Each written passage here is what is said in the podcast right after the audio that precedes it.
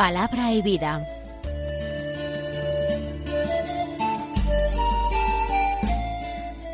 Con el Padre Manuel Horta, desde Sevilla.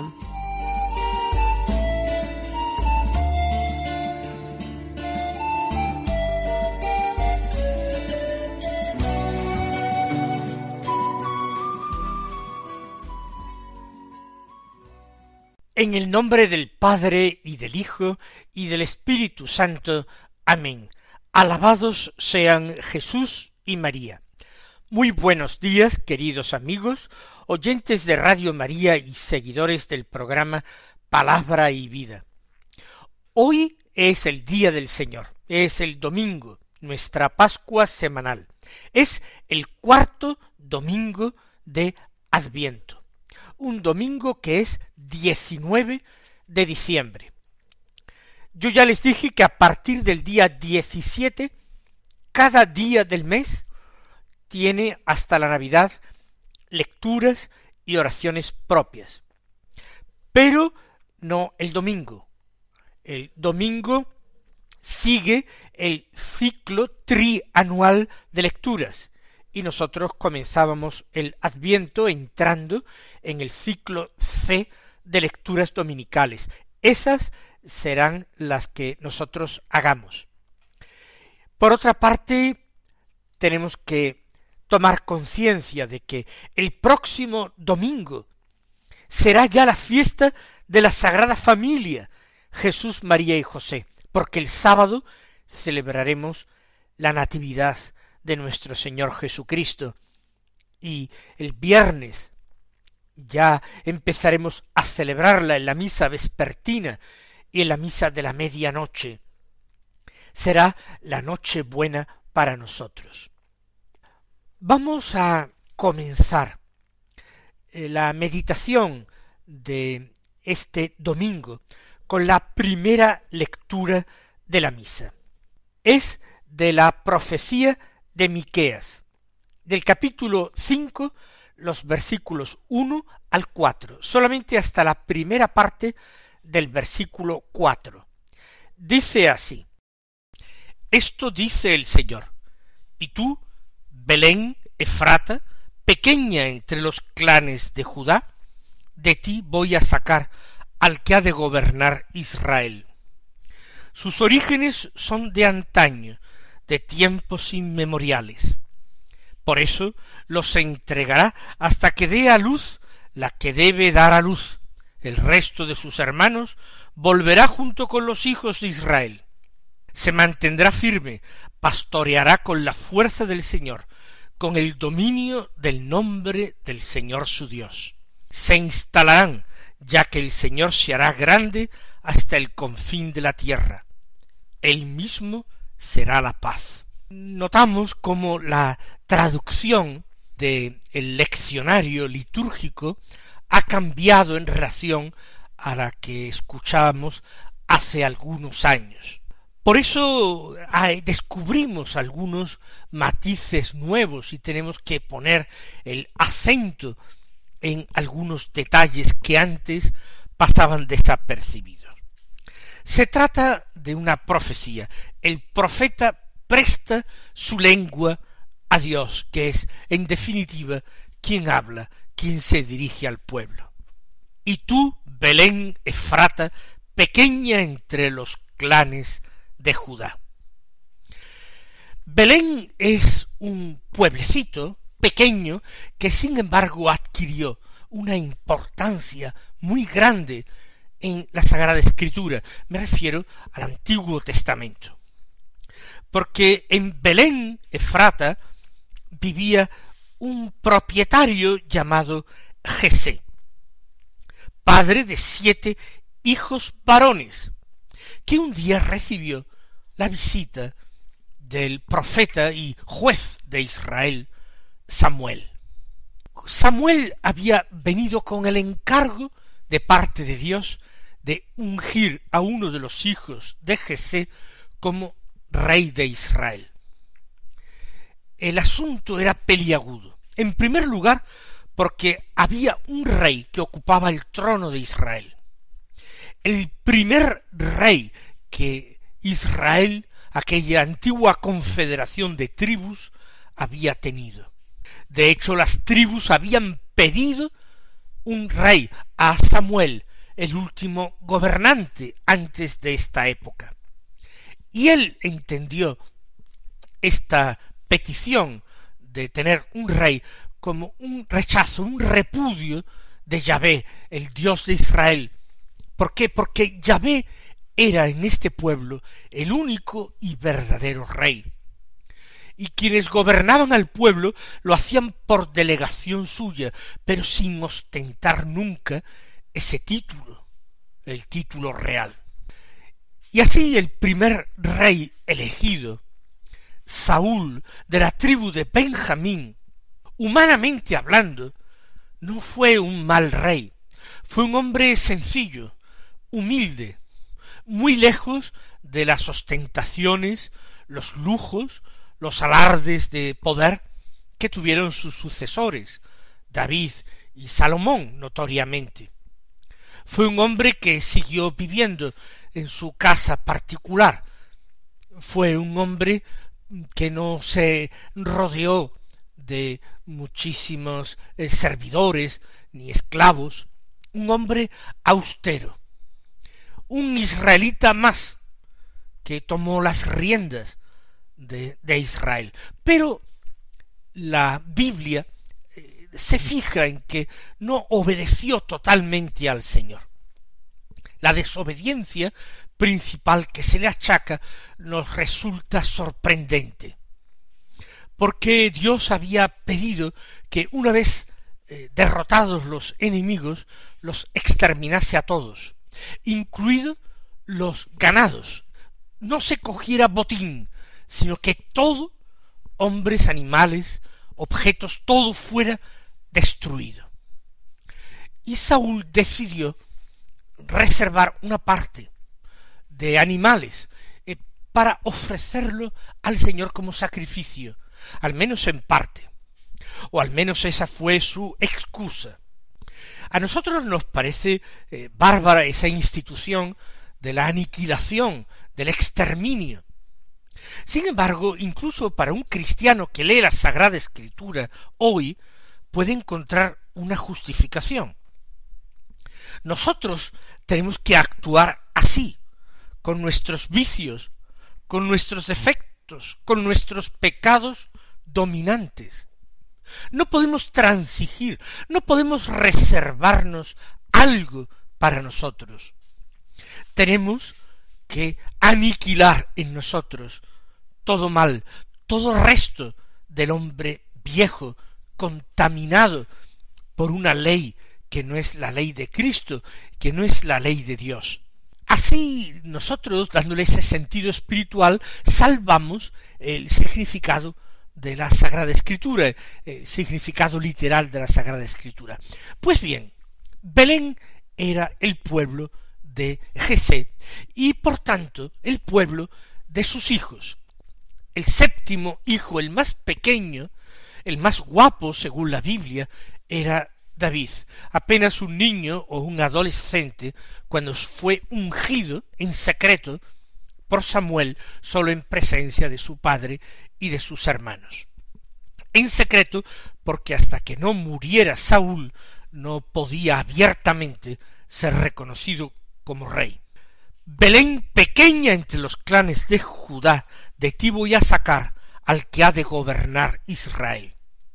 Esto se ha escrito después de que David reinara en Israel. Por tanto, no se está refiriendo a David la profecía. Se está refiriendo al sucesor de David que reinaría sobre la casa de Israel para siempre. Se está refiriendo al Mesías. Tenemos aquí una profecía mesiánica. Y se afirma que allí mismo donde nació David, de donde provenía su familia, allí mismo nacerán el Mesías, sus sucesores.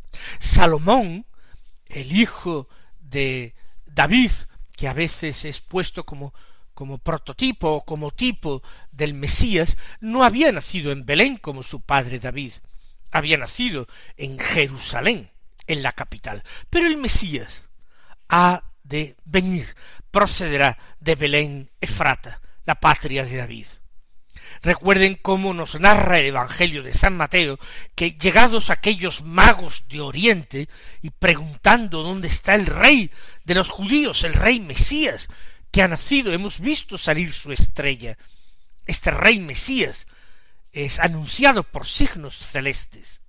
El rey Herodes se turbó y llamó a los sacerdotes del templo de Jerusalén y les mandó que indagaran en las escrituras donde deberían hacer el Mesías.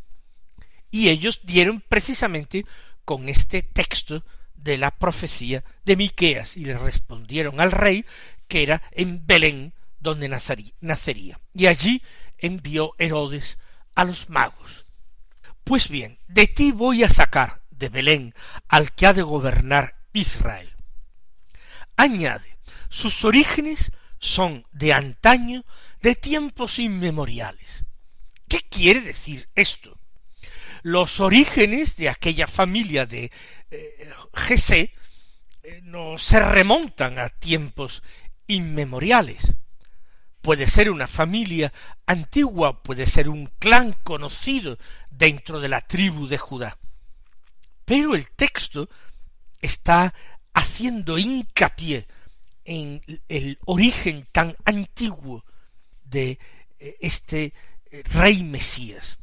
De hecho, el rey Mesías, como afirman también los salmos, ha sido engendrado antes de la aurora, ha sido engendrado antes de los tiempos de este mundo, antes de la primera luz que iluminó este universo. Tú eres mi hijo, yo te he engendrado hoy. Así se expresa el salmista. Evidentemente este rey Mesías, nosotros sabemos que es Cristo el Señor. Engendrado, no creado, de la misma naturaleza del Padre, pero engendrado antes de los tiempos, engendrado en la eternidad. Sus orígenes son de antaño, de tiempos inmemoriales. Ahora, a la luz del Evangelio, nosotros entendemos mucho mejor aquellas viejas profecías. Su sentido se descubre totalmente.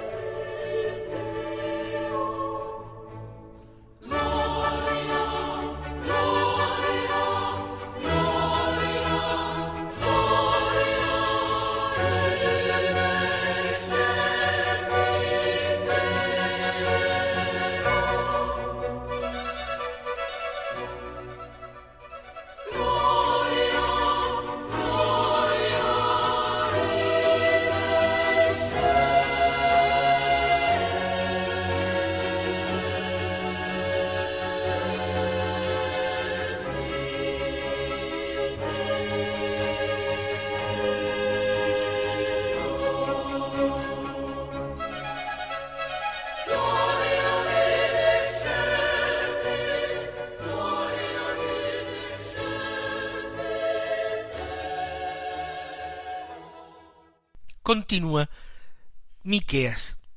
Por eso los entregará hasta que dé a luz la que debe dar a luz. El resto de sus hermanos volverá junto con los hijos de Israel. ¿A quién se refiere cuando dice el profeta los entregará hasta que dé a luz la que debe dar a luz? Se refiere seguramente a los clanes de Judá. Belén de Frata es pequeña entre los clanes de Judá. Esos clanes van a ser entregados hasta el momento del Mesías. ¿Qué quiere decir entregados? De nuevo acudamos al Evangelio. Eh, Israel ha sido entregado en manos de los enemigos, ha sido pisoteado por los enemigos. la conquista del imperio romano, que incluye Palestina dentro de la provincia de Siria, hace que estos eh, clanes de Judá estén por permisión de Dios, por providencia divina, entregados, hasta que dé a luz la que debe dar a luz, la que debe dar a luz es la madre del Mesías, es Nuestra Señora, María, la doncella de Nazaret. Ella es la que debe dar a luz. El resto de sus hermanos volverá junto con los hijos de Israel. En ese momento habrá un llamamiento a la conversión, a la reunificación. En aquel momento ya no será Israel y Judá, como tampoco serán simplemente griegos, romanos, egipcios, sirios, fenicios. Todo volverá junto con los hijos de Israel, porque de Israel viene la luz, de Israel viene el Mesías, de Israel viene la salvación. Añade Miqueas, se mantendrá firme. ¿A quién se refiere? Al Mesías. Recuerden lo que dijo de él el anciano Simeón en el templo el día de su presentación. Este está puesto como una bandera discutida para que muchos en Israel tropiecen, caigan y se levanten. Él se mantendrá firme, pastoreará con la fuerza del Señor. El Mesías es pastor, era algo propio, un oficio ligado al ejercicio de la monarquía en Israel, el pastoreo. De hecho, este que va a nacer, que ha sido engendrado desde tiempos inmemoriales, este es el que va a decir de sí mismo, dando sentido pleno a esta profecía, yo soy el buen pastor, que conozco a mis ovejas y las mías me conocen. Como buen pastor se va a preocupar de alimentar a sus ovejas. Las va a alimentar y ya sabemos cómo, preparando delante de cada uno de nosotros una mesa enfrente de nuestros enemigos. Nos va a alimentar con su cuerpo y con su sangre, nos va a alimentar con un alimento del cual aquel que coma quedará plenamente saciado y no volverá a tener hambre. Alimento que es prenda de vida eterna, garantía de vida eterna. Él pastoreará con la fuerza del Señor, porque es el Señor, se refiere a Dios, se refiere al Padre, quien va a darle su rebaño. He repetido muchas veces aquella afirmación que Jesús hace en la oración sacerdotal en el Evangelio de San Juan. Sus discípulos para él son aquellos que el Padre le ha dado. No sois vosotros los que me habéis elegido, soy yo quien os he elegido y os he destinado a que vayáis y deis fruto y vuestro fruto dure.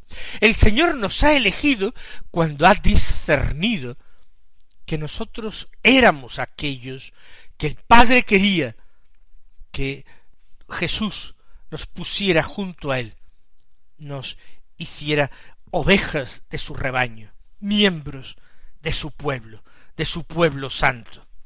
Él pastoreará con la fuerza del Señor.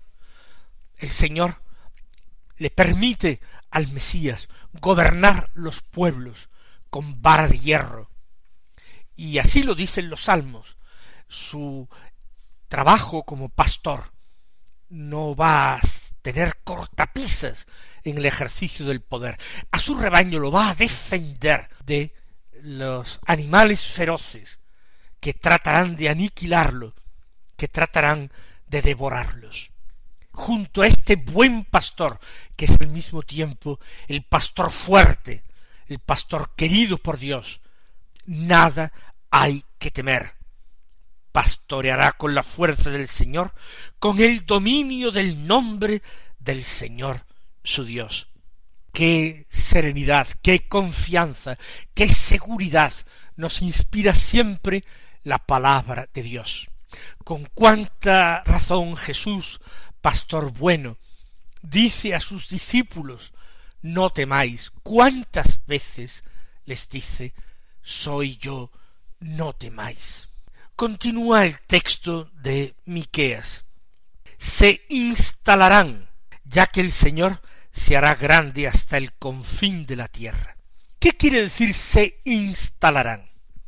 Pues que este rebaño que se le concede a este fuerte y santo pastor de Dios no es nada provisional, no es nada para poco tiempo. Este rebaño se organiza para atravesar siglos de historia, manteniendo la fidelidad a su Señor, a su pastor, confesándolo en medio de los sucesos, de los acontecimientos, de los vaivenes de la historia humana, en medio de persecuciones y de dificultades. Se instalarán, ya que el Señor se hará grande hasta el confín de la tierra.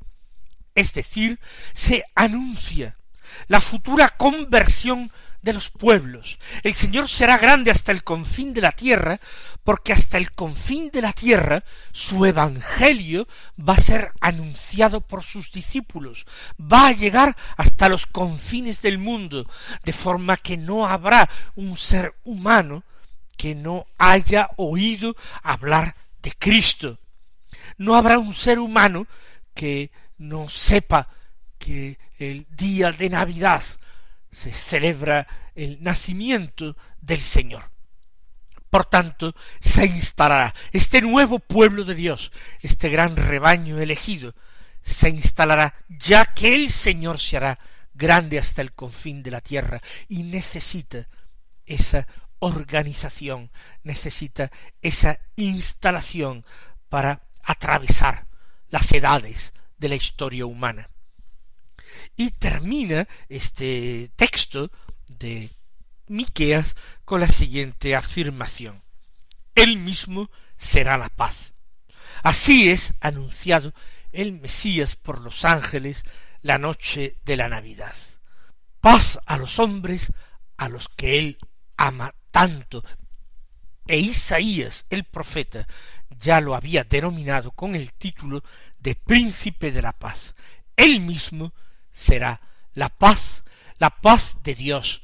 Él será nuestra reconciliación y nuestra salvación. Animados con estas palabras, que son palabras de Dios que nos conforta, mis queridos hermanos, recibid su bendición y hasta mañana si Dios quiere.